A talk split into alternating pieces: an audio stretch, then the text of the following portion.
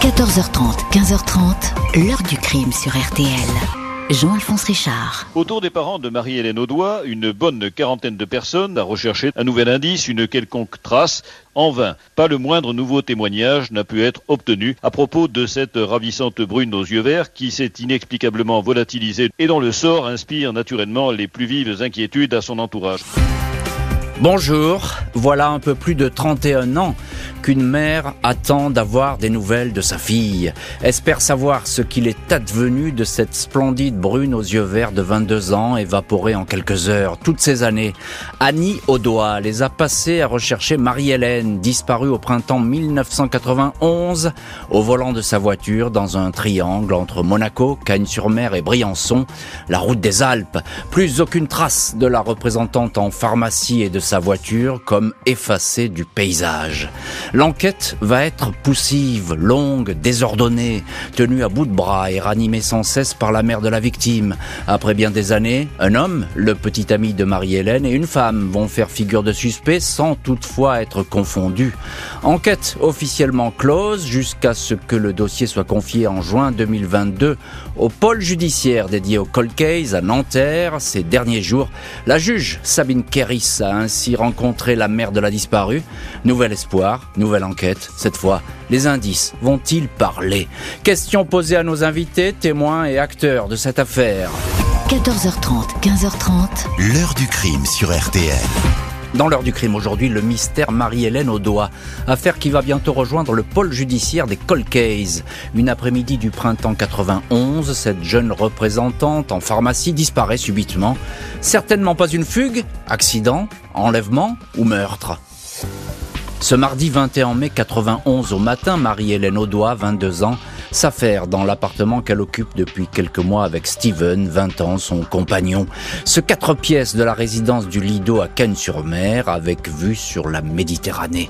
Marie-Hélène sait qu'elle a une grosse journée devant elle. La représentante en pharmacie doit faire le tour de plusieurs officines de la côte et aller en visiter d'autres jusque dans les Hautes-Alpes à Briançon. La route est longue. Elle a prévu de dormir sur place. À 8h46, elle a fait le plein dans une station-service et revenue chez elle pour passer à 9h52 long coup de fil, 20 minutes, à sa meilleure amie Géraldine Garino. Elle évoque les journées difficiles qu'elle vient de passer avec Steven, lequel l'a ouvertement trompée avec une autre fille, un mannequin suédois. Le couple a failli rompre, mais se serait réconcilié la veille, lundi de Pentecôte. Tout serait plus ou moins rentré dans l'ordre, même si Marie-Hélène redoute d'être à nouveau alors qu'elle va s'absenter de Cagnes-sur-Mer. C'est la dernière fois que Géraldine Garino entend sa voix. La représentante prend le volant de sa Renault Super 5 blanche, direction Monaco. À 11h30, vêtue d'une veste noire, d'une jupe culotte noire et de collants, Marie-Hélène Audois visite une pharmacie de la principauté, mais le patron occupée. Elle se rend chez un grossiste voisin, revient vers 14 heures à la pharmacie, mais la préparatrice lui dit que le responsable s'est absenté. Elle est pressée, elle n'a toujours pas déjeuné. Elle lui laisse donc un mot dans son bureau. Je repasse la semaine prochaine. Bisous, Marie-Hélène. La préparatrice dira avoir vu partir une jeune femme belle, souriante, nullement préoccupée. Le lendemain, mercredi 22 mai, Steven, le compagnon, appelle Jacques et Annie Audois, les parents de Marie-Hélène. Il les informe que son employeur a téléphoné et il dit être sans nouvelles de sa représentante. Les parents sont intrigués. Ils pensent que leur fille a peut-être oublié ce coup de fil, même si cela ne lui ressemble pas. Dans les jours qui suivent, aucune nouvelle de la jeune femme. Vendredi soir, jour qui marque la fin de sa tournée, elle n'est pas rentrée à Cagnes-sur-Mer. Son compagnon ne semble pas inquiet. Il répète qu'il n'a pas de nouvelles. Jacques et Annie Audois sont désemparés. Le dimanche, Marie-Hélène ne se manifeste pas pour souhaiter la fête des mères, totalement inhabituel. Lundi 27 mai, les parents sont au commissariat d'Antibes pour signaler la disparition. Il leur est répondu que leur fille est majeure, pas d'enquête ouverte. Les Audois vont alors se lancer à corps perdu dans les investigations appelant les pharmacies que Marie-Hélène aurait dû visiter, visitant les précipice de la route des Alpes où elle aurait pu avoir un accident. Le couple loue même un hélicoptère pour survoler la région, un sonar pour explorer le canal de la Durance et le lac de Castillon près de Saint-André-les-Alpes. Pas de R5, pas de Marie-Hélène. 13 juin 91, un mois après la disparition, une enquête pour enlèvement et séquestration est ouverte à grâce, confiée à la juge Catherine Rabi. La PJ de Nice recueille vite un troublant témoignage, celui du gérant d'une croissanterie qui est formelle. Le mardi 21 mai, en début d'après-midi, Marie-Hélène et une jeune femme blonde se sont attablées chez lui. Elle lui a dit qu'elle habitait tout près, la résidence du Lido, témoignage pris au sérieux et capital. Il signifie que la représentante est repassée chez elle après déplacement à Monaco, un crochet totalement imprévu. Le compagnon Steven est entendu en qualité de témoin, l'appartement visité, pas de désordre. La PJ tique sur les photos d'une femme blonde qui n'est pas Marie-Hélène. Steven raconte qu'il s'agit de sa dernière conquête, la Suédoise Gunella, qui a provoqué la colère de Marie-Hélène. Le jour du départ, il indique l'avoir aidé à porter sa valise jusqu'à la Renault 5. C'est la dernière fois qu'il l'a vue. Et nous voilà donc au, tout début de ce mystère, les premières heures les, et, puis les premiers jours qui vont être angoissants évidemment pour la famille euh, de Marie-Hélène. On va avoir tout de suite dans l'heure du crime Annie Audois. Avant tout, je voudrais qu'on on voit avec vous Lauriane Dervaux. Bonjour. Bonjour. Vous êtes euh, journaliste, vous avez réalisé un documentaire sur la disparition de Marie-Hélène pour l'émission Non élucidée qui sera diffusée d'ailleurs ce soir à 21h sur RMC Story. C'est un documentaire très complet euh, que j'ai pu visionner. Vous avez beaucoup enquêté sur cette affaire, vous la connaissez très bien. Ma question elle est toute simple. Qui est cette jeune femme, euh, Marie-Hélène Audois Le moins qu'on puisse dire, c'est qu'elle n'a pas l'habitude de s'absenter ou de disparaître comme ça. Oui, effectivement. Marie-Hélène Audois, c'est une jeune femme de, de, de 22 ans qui est très belle, vous l'avez dit, euh, une grande brune euh, aux yeux verts euh, perçants, une voix rauque. Ça, c'est c'est une de ses meilleures amies, Géraldine Garino, qui, qui me le dit quand je l'ai quand je l'ai rencontrée. Qui est dans le documentaire. Hein. Qui est dans le documentaire, qui témoigne effectivement, et qui est d'ailleurs une des dernières personnes à avoir eu Marie-Hélène au téléphone hein, le jour de sa disparition. c'est quelqu'un qui dégage, c'est quelqu'un qui a, un, qui, a un, qui a un certain charisme. c'est c'est une jeune femme de la Côte d'Azur. Elle a grandi, elle a grandi là-bas, elle a grandi à Antibes avec ses parents, mhm. Jacques, Jacques et Avec sa petite sœur Muriel et son et son petit frère euh, Jean-Baptiste dont elle est très proche. Euh, c'est euh, ça fait deux ans qu'elle travaille, donc c'est une femme qui est indépendante, qui qui est représentante en pharmacie comme son papa. Il y a, y, a, rien en fait. On va dire quand elle disparaît. Il y, a rien de spécial parce que c'est une famille aimante, ce que vous elle dites. Elle est très hein. proche de ses parents, elle est très entourée. de ses frères et sœurs. Elle est très entourée. Elle a beaucoup d'amis aussi. Elle aime beaucoup sortir, faire la fête. Voilà, c'est quelqu'un qui est très entouré. Bien dans sa peau. Bien dans sa peau. Et en fait, quand elle disparaît, c'est quelqu'un en fait qui qui démarre dans la vie et qui a, des projets. Donc c'est vrai qu'il n'y a, aucune raison à ce moment-là de, comprendre sa, disparition. C'est complètement euh, incompréhensible, c'est le moins qu'on puisse dire, et c'est d'autant plus incompréhensible pour les parents euh, de, de cette jeune femme. Bonjour Annie Audois. Ah bonjour Jean-Alphonse. Un grand merci d'avoir accepté l'invitation de, de l'heure du crime. Annie Audois, vous êtes la maman de Marie-Hélène Audois et on suit cette affaire à RTL avec attention parce que de toute façon c'est vous qui menez ce combat et on ne cessera de vous féliciter pour votre courage. Vous êtes très émouvante, on le sait et, et on ne cessera de le dire dans cette heure du crime. Alors Annie Audois, vous vous inquiétez tout de suite quand vous n'avez pas de nouvelles et je le disais avec Lauriane Dervaux, vous vous inquiétez parce que c'est pas dans les habitudes de votre fille. Ah non, ce n'était jamais arrivé qu'elle nous laisse sans, sans nouvelles, sans... Elle a toujours été euh, à l'étranger pendant des mois. Elle nous appelait deux fois par semaine, aussi bien aux États-Unis qu'en en Angleterre. Mhm. Et, et, là, tout d'un coup, ce silence soudain, euh, non seulement à nous, mais à ses amis, plus de débit bancaire. Ça, a été tout d'un coup euh, extrêmement inquiétant. Et bien sûr, ça a été inquiétant et vous allez continuer à, essayer de savoir ce qui s'est passé. Euh, bonjour, maître Sophie Jonquet. Oui, bonjour Jean-Alphonse. Un grand merci d'être également euh, dans l'heure du crime, d'être au téléphone de l'heure du crime. Vous êtes l'avocate de Annie Audois et vous suivez son combat évidemment vous aussi de très près. Euh, Parlez-nous un petit peu, maître Sophie Jonquet, de Steven. Alors euh, c'est son petit ami, il connaît Marie-Hélène depuis euh, quelques, quelques mois. Et il y a quelque chose qui est étonnant, c'est son attitude qui est très désinvolte après la, la disparition de, de sa compagne, on pourrait dire comme ça. Tout à fait. On a l'impression que euh, il la recherche pas, qu'il n'est pas euh, inquiet euh, par sa disparition, mais surtout euh, qu'il n'est pas enclin de, de, de, venir aider pour pour la rechercher et de mmh. faire aux côtés des parents toutes les démarches nécessaires pour dénoncer cette disparition et éventuellement entreprendre des des, des démarches pour la retrouver. Mmh. On a le sentiment, euh, Maître Jonquet, euh, détrompez-moi hein, si c'est faux, mais qu'au début l'enquête elle est un, un peu hésitante. On a l'impression qu'on se presse pas et que ça part un peu dans tous les sens. C'est tout à fait le cas. Euh, effectivement, il y a de très nombreux actes qui auraient pu être faits euh, dans les 48 heures ou les 72 heures euh, de, de, de l'appel au secours des parents, euh, notamment euh, les recherches sur les lignes téléphoniques, même si à l'époque c'était des, c'était des lignes fixes. Ouais. on pouvait demander quand même les listings des appels entrants, des, des, appels sortants, voir si des gens étaient venus, avaient appelé ou avaient appelé du domicile, etc. Tout ça n'a pas été fait. Euh, ça a été euh, euh, déloupé en fait, parce que c'est sûr que entendre des gens euh, sur des appels téléphoniques trois quatre ans après que l'appel est intervenu, c'est plus compliqué d'obtenir des réponses claires et précises. C'est compliqué. On sait que les premières heures dans une enquête, elles sont capitales. Annie Audois, vous vous mobilisez, vous nous l'avez dit tout de suite avec votre mari pour pour la retrouver, votre fille. Hein ben oui, on pensait, euh, on a pensé d'abord euh, à l'accident de voiture. Donc on, on cherchait la voiture de Marie-Hélène, d'abord ici dans les parkings, puis sur toute la route qui menait de, de Nice à Briançon, en, en descendant dans les ravins, en, en sondant euh, le canal de la Durance, en, en, pour l'éventualité mmh. que Marie-Hélène ait été agressée sur la route.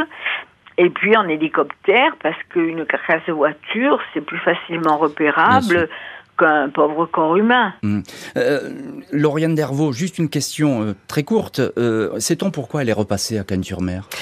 Alors on ne sait pas, et c'est une très bonne question parce que je pense qu'on a euh, une partie de, de, de, la clé de cette affaire, euh, parce qu'en fait le fait qu'elle repasse à Cannes-sur-Mer, ça change tout. Ça veut dire qu'elle disparaît a priori euh, à son domicile ou non loin de son domicile. Alors après on peut faire des hypothèses, ce qu'elle repasse, parce que euh, euh, en fait quand elle part de Monaco, elle devait prendre la, la direction des de, de, Hautes-Alpes, et en fait elle repasse a priori donc, donc chez elle. Est-ce qu'elle avait oublié quelque chose? Est-ce qu'elle avait un rendez-vous? Est-ce qu'elle va voir si éventuellement euh, Steven euh, n'est pas en train de la tromper C'est possible aussi, bien sûr. Euh, voilà, tout, tout, est possible. Tout est possible. La jeune représentante en pharmacie n'aurait donc jamais quitté la Côte d'Azur avant de s'évanouir dans la nature. Quatre mois après la disparition, son compagnon quitte la région pour s'installer à Paris. Décembre 91, huit mois après la disparition, la vendeuse d'une boutique de prêt-à-porter de Juan-les-Pins vient témoigner devant les policiers. Elle est certaine d'avoir vu Marie-Hélène dans son magasin le 31 juillet.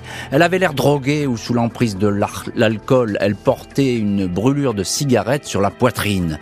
La vendeuse ajoute que la jeune femme était accompagnée d'une autre fille ainsi que d'un homme douteux. Il s'agissait selon elle d'un proxénète et de deux prostituées. La présumée Marie-Hélène s'est vue offrir une robe rose et kaki payée avec une carte de crédit.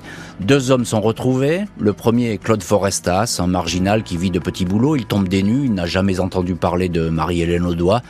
Il est mis en examen pour séquestration et écroué. Le deuxième est Daniel Messinger, promoteur suisse qui a fait fortune dans l'immobilier. Beaucoup d'argent, il possède deux splendides demeures, dont la Villa Blanche à Saint-Raphaël. Connu pour être toujours entouré de jeunes filles, il les recrute généralement en leur faisant passer des castings dans un studio photo de Nice. Il leur fait miroiter des carrières de starlet. Par le passé, une jeune femme a déposé une plainte contre lui pour viol. Il aurait drogué avant d'abuser d'elle. Marie-Hélène Audois aurait-elle subi le même sort? Messinger reconnaît avoir offert une robe à une de ses conquêtes, mais il ne s'agissait pas de la disparue. Il ne l'a jamais rencontrée. Messinger va passer six mois en détention pour rien il n'est pas impliqué dans la disparition, pas plus que Claude Forestas. Fausse piste, témoignage infructueux, l'affaire Marie-Hélène Audois semble vouée à l'enlisement. Sa mère, Annie, n'a pourtant rien perdu de sa détermination sur la croisette à Cannes alors qu'elle faisait la tournée des boutiques pour présenter la photo de sa fille. On lui a raconté une surprenante histoire. Neuf ans avant la disparition de Marie-Hélène, le fiancé, Steven, a été entendu dans une affaire similaire. 3 novembre 82, disparaît à Théoul-sur-Mer comme une proche de Le petit John Bert, franco-canadien âgé de 13 ans. Ni lui ni son vélo ne sont retrouvés. À l'époque, Steven, 15 ans, est son voisin au policier. Il raconte avoir joué avec John, tractant son vélo à l'aide de son vélomoteur. Puis les deux garçons se sont séparés. Steven apparaît comme le dernier témoin à avoir vu le petit garçon vivant, après avoir donné une foule de détails il se rétracte et indique qu'il ne s'est jamais amusé avec John Bert ce jour-là. Il aurait raconté tout cela pour se rendre intéressant, il voulait briller. John Bert n'a jamais été retrouvé, Steven n'a jamais été réentendu dans cette affaire à ce jour non résolue. En ce mois de juillet 96, les gendarmes remplacent les policiers aux commandes du dossier au doigt. Pour la juge de grâce, il s'agit de donner une impulsion nouvelle aux investigations. Le souci premier des parents est que la procédure ne soit pas refermée ou classés. Les témoignages anonymes sont divers. La présence de Marie-Hélène est régulièrement signalée en France, à l'étranger. On l'a vu à Lyon, à Hambourg. Un couple de touristes allemands certifie l'avoir aperçu sur la Costa del Sol. Annie Audois saute alors immédiatement dans le premier avion à destination de l'Espagne. Mais la fille aperçue plusieurs fois sur la même place de cette ville n'est pas Marie-Hélène. Et voilà donc pour ces recherches qui tournent en rond, mais tout de même, on avance avec certains témoignages et avec certains indices. Euh, Maître Sophie Jonquet, vous êtes l'avocat de Annie Audois, vous connaissez parfaitement ce dossier. Vous m'avez dit tout à l'heure qu'effectivement, au début, l'enquête était hésitante, balbutiante, on pourrait dire. Mais là, euh, on va perdre finalement beaucoup de temps avec cette histoire de proxénétisme et ces deux hommes interpellés. Ils vont retenir toute l'attention finalement. Tout à fait, et c'est bien dommage parce qu'effectivement, il aurait été euh, plus opportun de se concentrer sur euh, l'entourage proche euh, de Marie-Hélène, du mmh. petit ami, et l'entourage proche du petit ami. Mmh.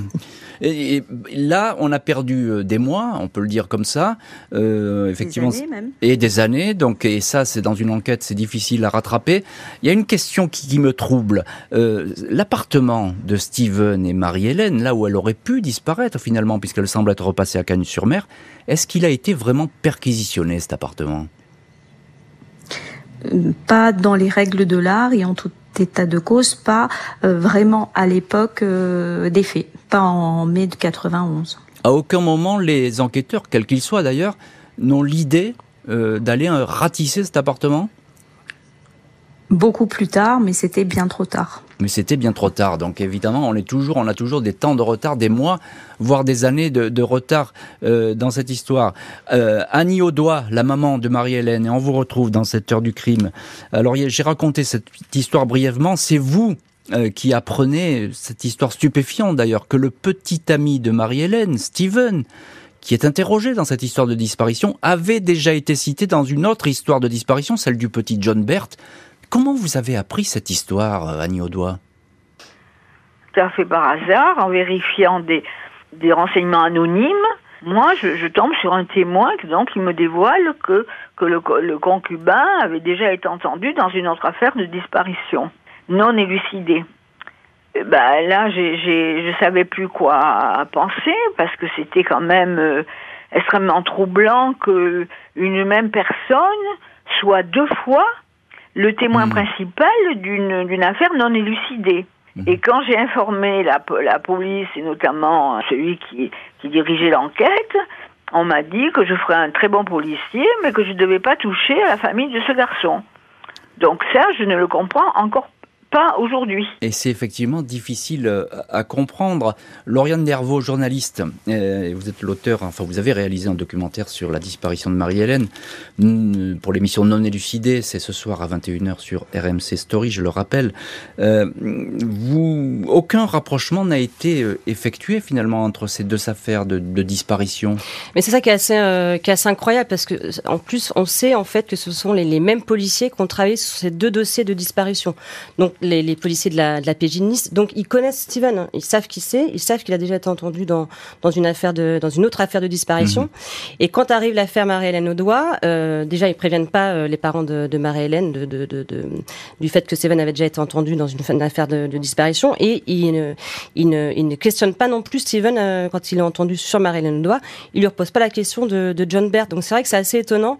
Euh, on a l'impression finalement que quelque part il, il protège Steven pour quelle raison voilà, c'est ça. Ah, on, on, peut penser ça Vous pensez que peut-être les. Bah, ça, ça, ça, interpelle en tout cas. Maître Jonquet, un mot là-dessus. Vous pensez qu'il a bénéficié d'un petit peu de passe-droit, le fameux Steven? Alors, je ne peux pas porter de telles accusations, mais en tout état de cause, quand on se rapproche de ce dossier, on constate que de très nombreuses problématiques euh, entourent euh, et les interrogatoires euh, du petit ami euh, et euh, son nom est mal orthographié, par exemple, dans un certain nombre de PV, notamment dans le premier PV, ce qui fait qu'effectivement, les croisements de fichiers sont compliqués, mmh. sont compliqués et que euh, même les magistrats euh, qui ont eu affaire à, aux deux dossiers, par exemple, ne peuvent pas faire le lien. Annie Audois, euh, vous êtes avec nous, la maman de Marie-Hélène. Vous allez en Espagne avec votre mari. Vous êtes, vous êtes allé à ce moment-là, vous êtes prête à faire le tour du monde pour retrouver une trace de votre fille.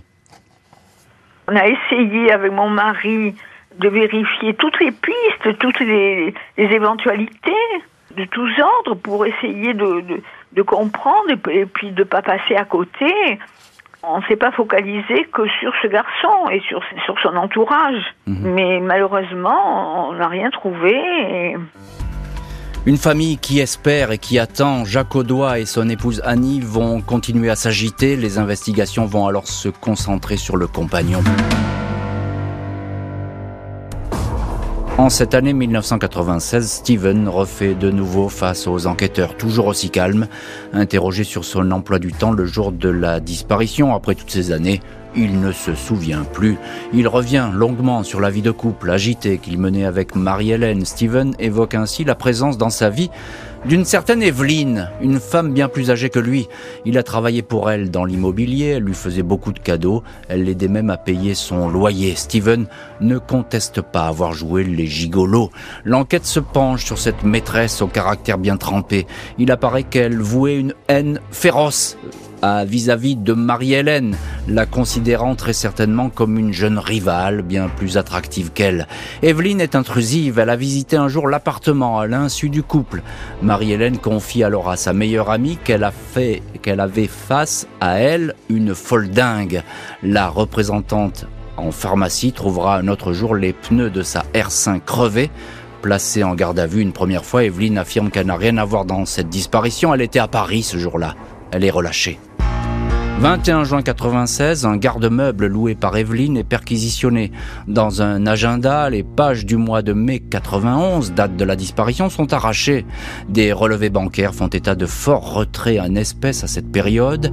Dans un carnet d'adresses figure encore le nom d'un homme incarcéré pour deux meurtres. Le 16 juillet, Evelyne est à nouveau entendue. Elle a réponse à tout.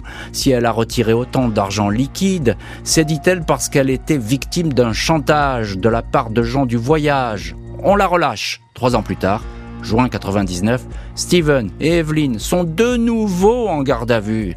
Les gendarmes n'ont plus que quelques heures pour les interroger. Le quota est presque épuisé.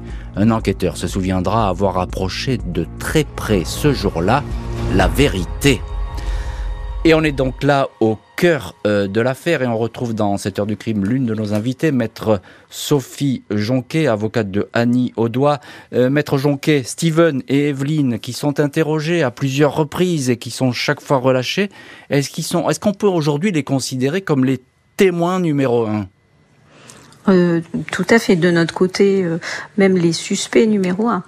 Euh, en tout état de cause, effectivement, je pense que si les, les diligences avaient été faites mmh. au plus près de la disparition, très certainement que les résultats auraient été autres. C'est sûr que quand on voit que Evelyne est entendue en 96 pour la première fois, oui. Hein, c'est euh, ça a été particulièrement dommageable pour cette enquête. On ne désespère pas euh, que euh, un certain nombre de diligences et, d'actes d'enquête puissent être faites à nouveau et peut-être apporter des réponses différentes. Juste en mot, en, l'état, maître Jonquet, on peut pas, on peut plus les placer en garde à vue. Ça, ça y est, c'est fini. Le quota des heures, il est épuisé, comme on dit pas complètement épuisé, mais effectivement, ça sera très, compliqué Ah, oui, ce sera très compliqué de les entendre dans ce très court délai. Ça serait très court. Sous le hein. régime de la garde à vue, en tout cas. Bien sûr, sauf nouvelle incrimination dans ce dossier, euh, mais ça, on, verra par la suite. Euh, Annie Audois, vous êtes la maman de Marie-Hélène, et encore merci d'être aujourd'hui dans l'heure du crime. Euh, je parlais d'Evelyne, cette rivale, entre guillemets, on peut l'appeler comme ça. C'est une femme possessive, elle est décrite comme dangereuse? Voilà, oui, c'est une femme extrêmement particulière et un profil extrêmement inquiétant puisqu'elle était en rapport avec euh, des gens fichés au grand banditisme. Elle était euh, très amoureuse euh, du copain de ma fille. Mhm. Elle avait déjà montré sa jalousie en rentrant dans l'appartement, en, déchirant et en déplaçant des objets de ma fille.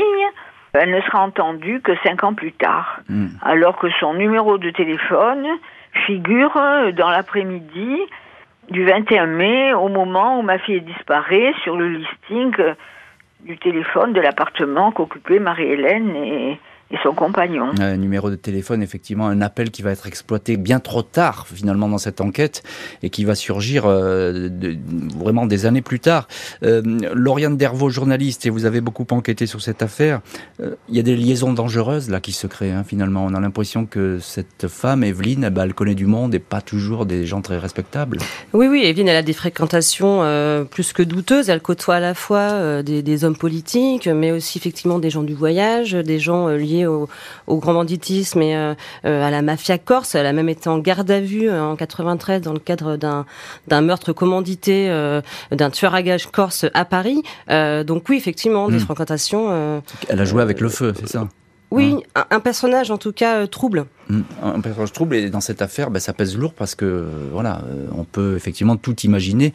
Les imaginations vont courir.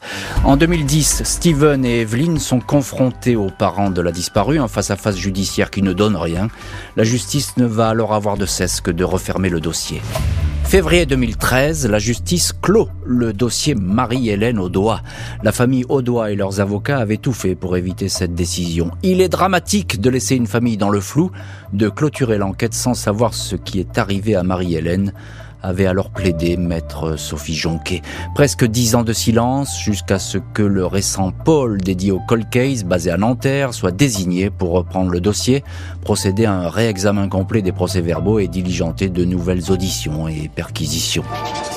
Septembre 2022, plus de 31 ans après la disparition de Marie-Hélène Audois, la juge Sabine Kéris, une des magistrates du pôle Colcase, notamment en charge des dossiers fournirés, a rendu visite à Annie Audois sur la Côte d'Azur. Première mission de la nouvelle équipe d'enquête, récupérer l'ADN nucléaire de la disparue, c'est-à-dire celui qui lui appartient en propre. Jusqu'ici, seuls les profils de ses parents étaient utilisés pour d'éventuelles comparaisons, rendant celles-ci aléatoires. La mère de Marie-Hélène avait conservé une dent de sagesse de sa fille contenant le précieux ADN. Elle a confié cette dent aux enquêteurs. Et Annie Audois, la maman de, Marie-Hélène, on vous retrouve dans cette heure du crime. Euh, je le disais, la juge Kéris, euh, qui a traité le dossier Fourniret, qui est une juge très expérimentée, très opiniâtre, elle est venue vous voir ces derniers jours. C'était, ça a été un moment important pour vous? La juge est venue nous voir, ça m'a beaucoup touchée. C'était mhm. la première fois depuis longtemps qu'on s'intéressait au dossier de Marie-Hélène. Pour l'instant, elle a fait son premier PV d'audition hier avec moi. Elle m'a entendu et elle, euh, elle compte euh, vérifier euh, petit à petit les choses qui n'ont pas été et des témoignages aussi qu'on m'a donnés depuis quelques mois, peut-être d'autres. Mhm. Mais bon, j'ai une grand, grand espoir et une grande espérance dans son travail mhm. et dans la possibilité qu'elle puisse faire avancer la quête de la vérité pour Marie-Hélène. Maître Sophie Jonquet, vous êtes l'avocate de Annie Audois. Vous, on vient d'entendre ce que, ce que dit euh, Annie, notamment sur ce grand espoir. C'est un véritable espoir, ce, ce pôle judiciaire, là Ça va tout changer? Bah, nous espérons en tout cas que cela change beaucoup. Euh, je pense que euh, Madame le vice-président Kéris euh, a pour volonté de, de, de, continuer cette enquête en employant des méthodes complètement différentes, avec un travail en collégialité avec d'autres mmh. d'autres professions, éventuellement des psychologues, etc. Donc ça peut être effectivement une nouvelle façon euh, d'aborder euh, d'aborder le dossier. Elle souhaiterait entendre des gens qui n'ont pas été entendus, éventuellement faire les actes qui n'ont pas été faits, mhm. euh, avec des méthodes nouvelles et des méthodes plus peut-être plus perspicaces et plus efficaces sur, en tout cas, l'audition des, des, des, personnes. Et ce qui a été très important pour pour Annie et moi qui suis sur le dossier depuis 2007, c'est qu'effectivement, euh, on a eu l'impression d'être d'être euh, écouté et entendu. Euh, il y a eu huit heures d'audition de Dany, ce qui énorme. est une première, voilà. Et on, elle a surtout pris en compte toute entre guillemets la contre-enquête qui a été hmm. faite par Annie, qui est très importante puisqu'en fait des tas de détails qui n'étaient pas dans le dossier et, dans, et, qui n'avaient pas été encore joints au dossier judiciaire le sont maintenant. Oui, c'est ça. La maman de Marie-Hélène a pu apporter ces, ces, détails à la juge, ce qui est capital. Effectivement, là, on va, on fait un grand bond dans cette affaire et on espère effectivement que ça apportera un dénouement. Euh, Lauriane Dervaux, journaliste, auteur d'un documentaire sur cette disparition de, de Marie-Hélène. Euh, on n'est pas, les, enquêteurs, ils vous le disent dans votre documentaire. Les enquêteurs disent, on est passé très près de la vérité lors des interrogatoires. C'est vrai, ça? Ils, sentaient qu'ils arrivaient, qu'ils. Ouais, c'est Léopold Doll, donc le, le, directeur d'enquête, euh, oui, de, de la de Marseille qui dit ça effectivement. Euh, je ne sais pas si on est passé à côté de la vérité. En tout cas, lui le pense. Euh, c'est lui qui a mis en garde à vue euh, Steven et, Evelyn, et je pense que lui effectivement est convaincu que à ce moment-là, il avait potentiellement peut-être, enfin en tout cas, il était pas loin de la hmm. vérité. et lui, il est persuadé que c'est de ce côté-là qu'il faut effectivement. Mais c'est ça parce que il, dit, voilà, ça allait craquer presque. Hein. C'est étonnant. Il, a senti ça. effectivement de, de grand chose, mais c'est vrai que euh, euh, Steven, euh, ni Steven ni Evelyn n'ont avoué et, on n'a aucun élément matériel contre eux. Donc effectivement, bien sûr, bien sûr. Pour l'instant, effectivement, il n'y a rien à, reprocher à, ces deux personnes. Mm. Mais le fait est, c'est que le dossier est fragile et on sent bien que ça peut pourrait craquer d'un côté ou de l'autre, on ne sait pas. En tout cas, ça sera le, travail de la juge Kéris. Les indices matériels sont depuis le début inexistants dans cette affaire. Seul un témoignage ou un aveu pourrait lever enfin le voile du mystère. Après avoir frappé à toutes les portes pour connaître la vérité sur la disparition de Marie-Hélène, son père Jacques Audois décède en 2011 à l'âge de 70 ans, frappé par un cancer foudroyant. Son épouse Annie, qui n'avait cessé de partager ce combat, se retrouve seule, elle va continuer à tout faire pour que le silence ne retombe pas, elle va enquêter à l'affût du moindre renseignement ou témoignage qui pourrait faire jaillir un peu de lumière.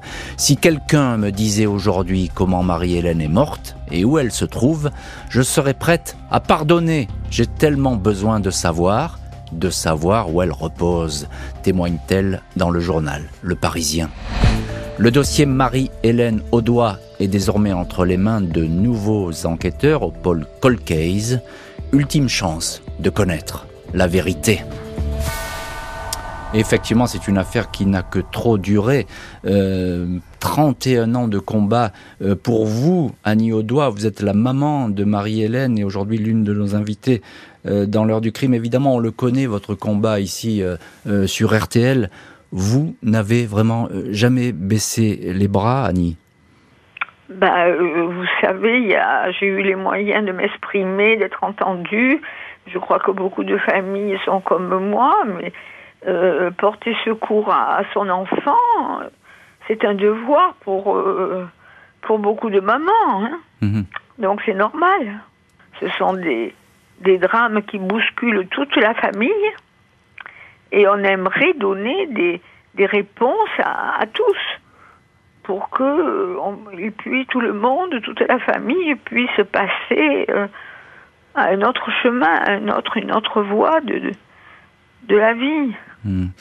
des drames qui, qui secouent toute une famille. On est, on, est bien d'accord. Lauriane Dervaux, journaliste, et vous allez, vous avez réalisé un documentaire. Vous avez évidemment euh, documentaire télé. Vous avez évidemment rencontré Annie Audois euh, pour votre enquête. Mm. Euh, elle est incroyable cette femme. Hein. Elle enfin, je devrais pas dire ça parce qu'elle elle veut dire qu'on en fait trop, mais c'est vrai qu'elle est incroyable. Elle est incroyable et c'est vrai que quand on la rencontre, on peut être que que touché, euh, ému et admiratif à la fois de, de, de, cette maman et du combat qui euh, qui est le sien pour euh, pour tenter de retrouver sa fille pour essayer de comprendre ce qui lui est arrivé.